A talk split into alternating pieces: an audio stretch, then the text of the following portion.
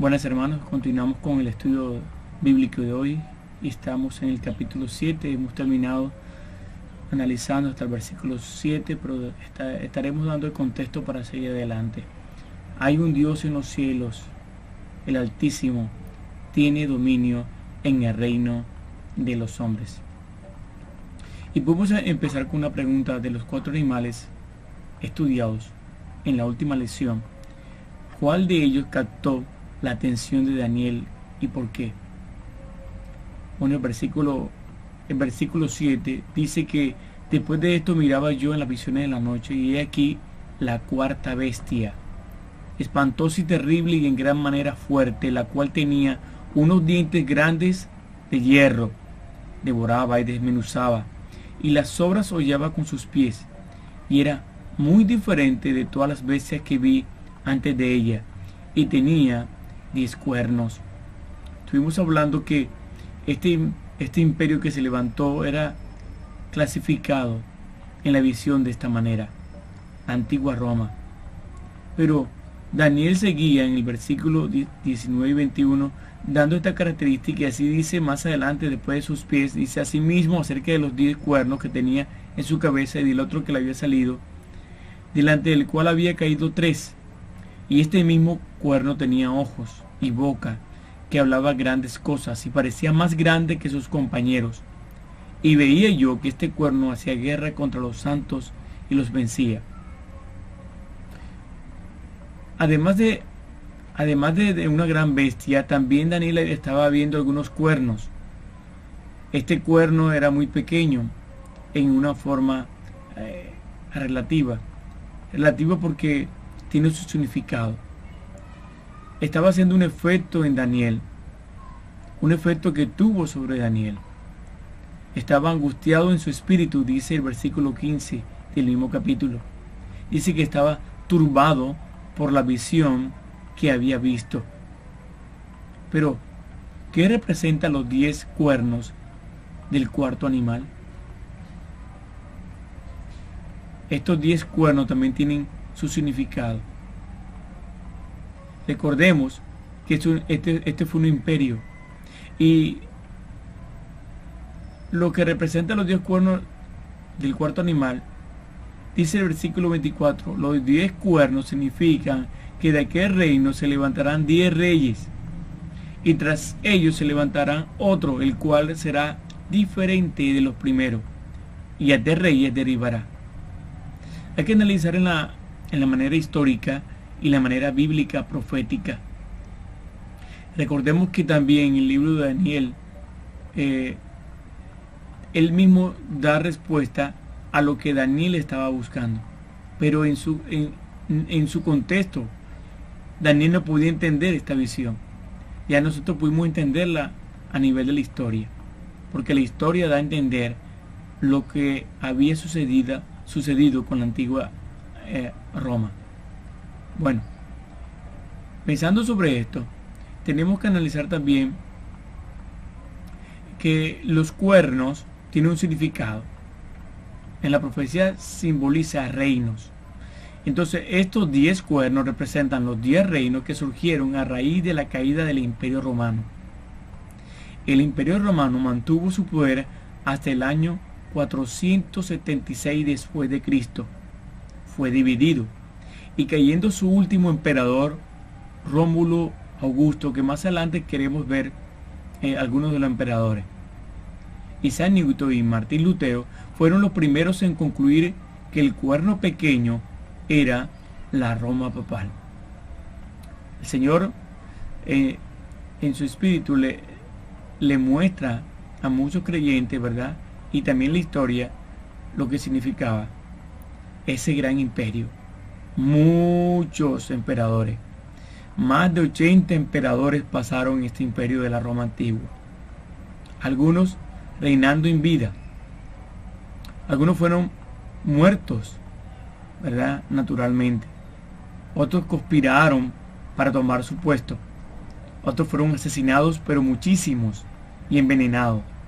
Muertos en batalla, ejecución. Por eso Daniel ve una bestia diferente de las otras que es grande y terrible. El último fue Rómulo Augusto.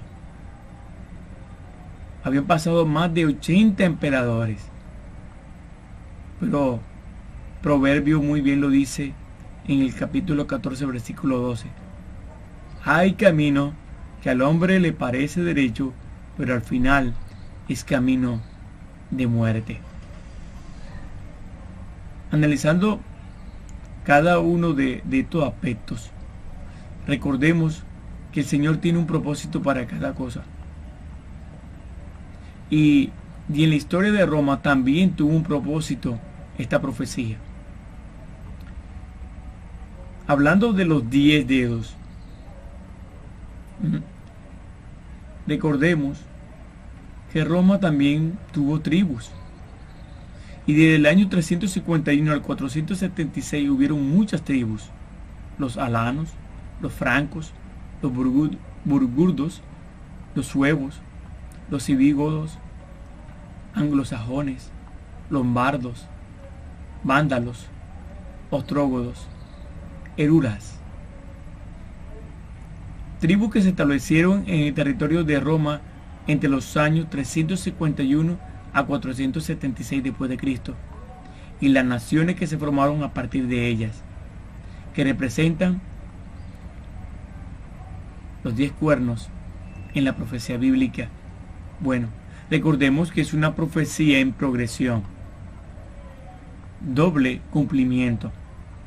Pero aquí vemos uno de esos cumplimientos, porque por medio de esas tribus nacieron naciones como Alemania, eh, Francia, Suiza, Portugal, España, Gran Bretaña e Inglaterra, Italia, y los tres últimos fueron extinguidos, los vándalos, los trógodos y los erulas.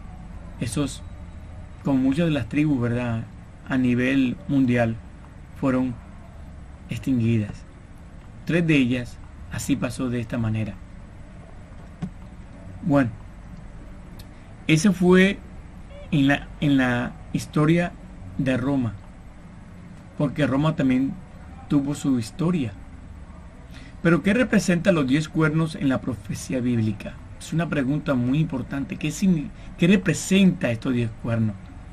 Representa una confederación de los diez reinos. Esto pasará en lo futuro. Pero Daniel capítulo 2 dice que son 10 dedos. Daniel capítulo 7 dice que son 10 cuernos. Pero Apocalipsis capítulo 13, versículo 1 al 2 y el capítulo 17 de Apocalipsis dice que son 10 reyes y Naciones Unidas. Una confederación, un imperio en poder y dominio.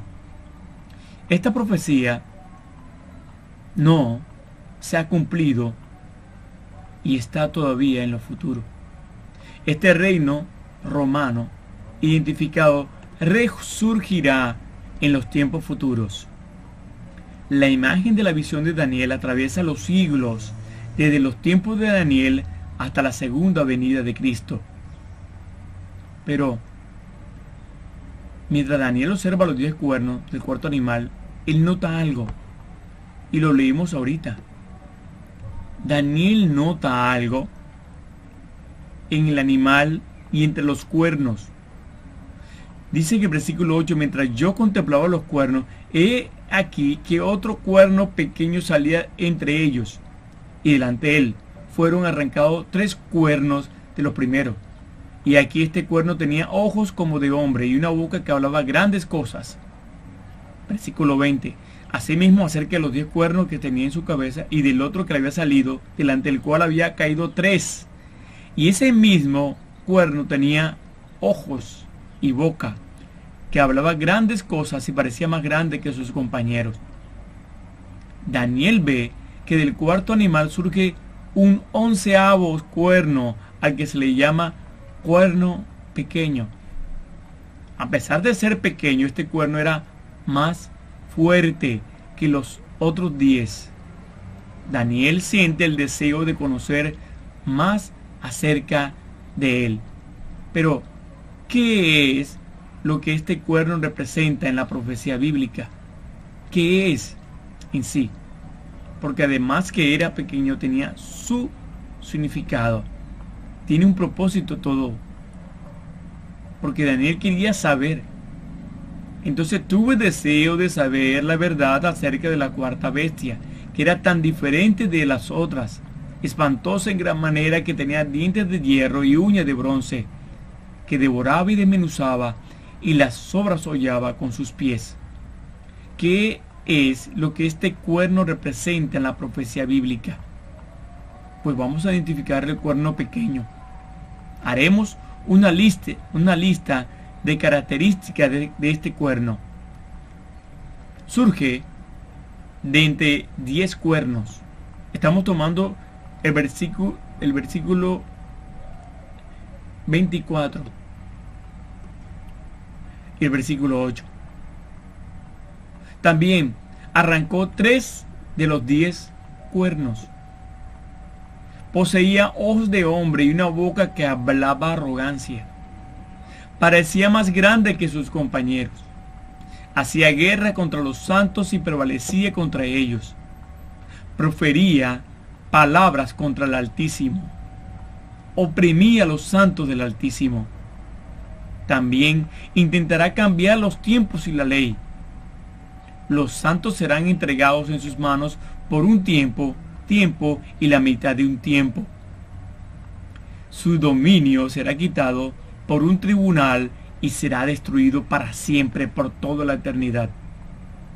Porque este cuerno pequeño da la característica más clara que el anticristo. Surge de entre los diez cuernos.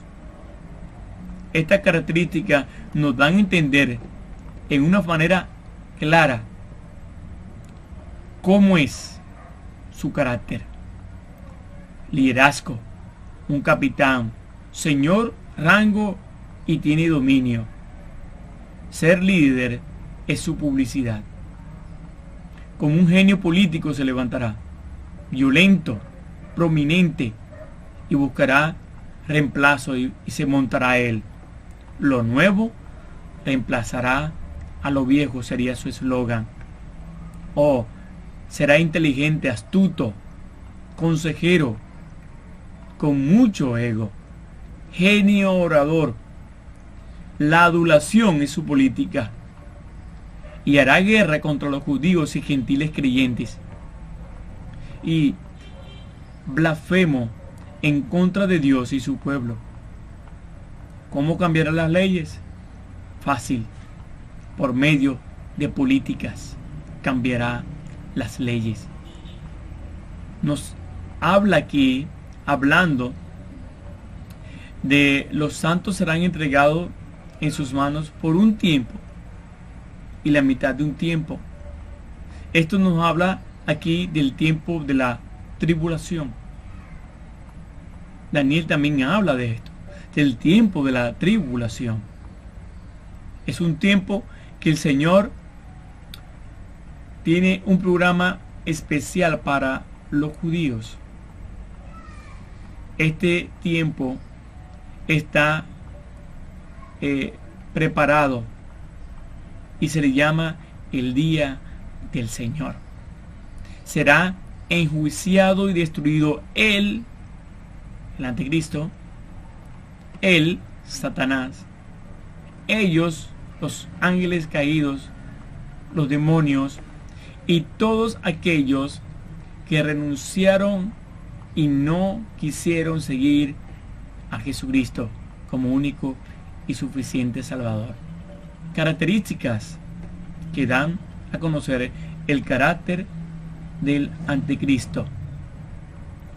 Pero John MacArthur, en una frase importante, clasifica a este hombre, a este anticristo, un genio político, un genio intelectual, un genio orador, un genio militar, un genio comercial, un genio religioso. Será un genio, pero para esto nada va a servir, porque el Señor tendrá un propósito para todo y un programa. Bueno, estas características nos dan a conocer muy claramente quién es el anticristo. vemos el juicio del anticristo en, el, en este capítulo final, el capítulo 7, versículo 9 al 14 y versículo 26 al 28. Daniel debe haberse quedado pasmado al ver a un hombre en el cielo. Vio a Jesucristo, el glorioso Hijo del Hombre. Por supuesto, Dios no podía permitir que la bestia controlara el mundo. Enviará a su Hijo a juzgar a la bestia y destruir su reino y entonces establecerá su glorioso reino con los santos de Dios reinando con él. Esta visión complementa y suplementa la del capítulo 2 en una forma más clara. Allí tenemos el punto de vista del hombre acerca de las naciones. ¿Cuál es el punto de vista acerca de las naciones? Metales preciosos. Pero aquí tenemos en el capítulo 7, aquí tenemos el punto de vista de Dios, porque así ve Dios a esta clase de gobernantes, bestias feroces. El reino de Cristo sigue a un juicio divino por la gran persecución por parte del gobernante final de la fase final del reino final de las naciones. ¿Me estás escuchando bien? Primero los reinos de las naciones, después la forma final, después el gobernante final, después su persecución final, después el juicio final y después el reino de Cristo. Todo en un tiempo establecido que el Señor lo ha puesto. El Señor lo dice así. Y en el capítulo 7 ya eh, finalizando, no podemos pasar en alto lo que quería apartar, como el Señor lo ha apartado en su exégesis, este, esta porción de esta parte del capítulo del versículo 9 al 14, una visión celestial. Dice que estuvo mirando hasta que fueron puestos tronos. Y se sentó un anciano de días cuyo vestido era blanco como la nieve y el pelo de su cabeza como lana limpia. Su trono llama de fuego y la rueda del mismo fuego ardiente. Un rigo de fuego procedía y salía delante de él. Millares de millares le servían y millones de millones asistían delante de él. El juez justo y los, y los libros fueron abiertos. Dice Daniel, yo entonces miraba a causa del sonido de las grandes palabras que hablaba el cuerno, miraba hasta que mataron a la bestia y su cuerpo fue destrozado y entregado para ser quemado en el fuego. Habían también quitado a las otras bestias su dominio, pero les había sido prolongada la vida hasta cierto tiempo. Dice Daniel que miraba yo en la visión de la noche y aquí que la nube del cielo venía uno como un hijo de hombre, que vino hasta el anciano de días y le hicieron acerca de él acercarse.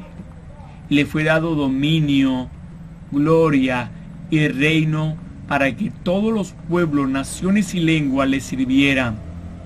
Su dominio es dominio eterno que nunca pasará y su reino uno que no será destruido. Esta visión pasa de lo terrenal a lo celestial y nos lleva a Apocalipsis entre el capítulo 4 y el capítulo 5 un evento del futuro donde todavía no ha sucedido. Hay algo que debe saber la humanidad, que el cielo es real, que Dios es real, que Dios tiene un plan para el pueblo judío, Dios tiene un plan para el pueblo gentil y Dios tiene un plan para los seres angelicales de demonios caídos, ángeles caídos, con, con Satanás y todos aquellos que no aceptaron a Cristo como único y suficiente Salvador. El Señor tiene un lugar especial para ellos, porque serán condenados. Dios es amor, pero Dios en su amor, también Dios es justo. No es una justicia ciega, Él es un juez justo. Él sabe hacer justicia con amor. Eso es lo que significa. Él, a finales de los tiempos, vendrá un día en que vendrá por su iglesia y se llama rapto. Se llama arpaso. Tomará su iglesia y las llevará a los cielos y comenzará el programa del anticristo. Comenzará la tribulación. Comenzará el programa en la cual comienza las 70 semanas que habla Daniel en este mismo libro. Más adelante veremos sobre esto en detalle. Pero el Señor comenzará ese programa. Un programa terrible donde muchos juicios caerán sobre la tierra. La pregunta es, amigo, tú que estás escuchando, ¿estás preparado para esto? Nadie está preparado para ese momento. La única manera es evitar ir a ese momento. Toma la decisión por Cristo Jesús el autor y consumador de la fe. Él te tomará. Tiene los brazos abiertos. Con amor del Padre, Él te ha amado. Dios envió a su Hijo a morir por ti y por mí. El mismo Dios de Daniel es el mismo de Dios que hoy predicamos. Es el mismo Dios que te está llamando por medio de este mensaje. El fuego, ese fuego de condenación es real para todos aquellos que van a condenación. Ese fuego es el juicio final. Porque habrá un lago de fuego donde estarán e irán todas aquellas almas confinadas, idas al infierno. No estás preparado para eso. La única forma es rendir tu corazón a Él y estar dispuesto, fiel al Señor, y entregar tu corazón, tu vida